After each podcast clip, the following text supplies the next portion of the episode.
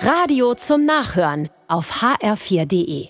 Das Schönste, was ich gehört habe, davon erzählt mir Hanna, die Altenpflegerin. Es war vor genau einer Woche, sagt sie.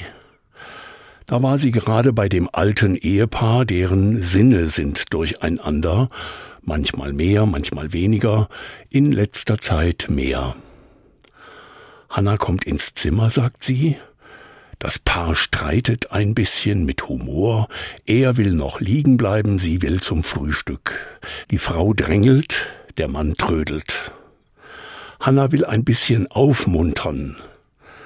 Da zeigt die Frau auf einmal auf ihren Mann und sagt, ich weiß seinen Namen nicht, aber ich weiß, dass er mich liebt und immer auf mich acht gibt.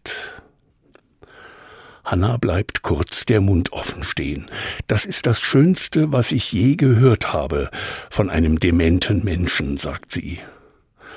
Da ist ja oft so viel vergessen, aber dann diese eine große Erinnerung an die Liebe, an den Schutz, ein Wunder.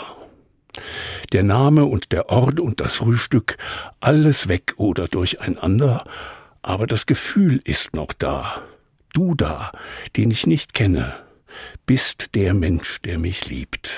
Wie groß muss das Gefühl der Liebe sein, denkt Hannah dann den ganzen Tag und hofft das auch für sich.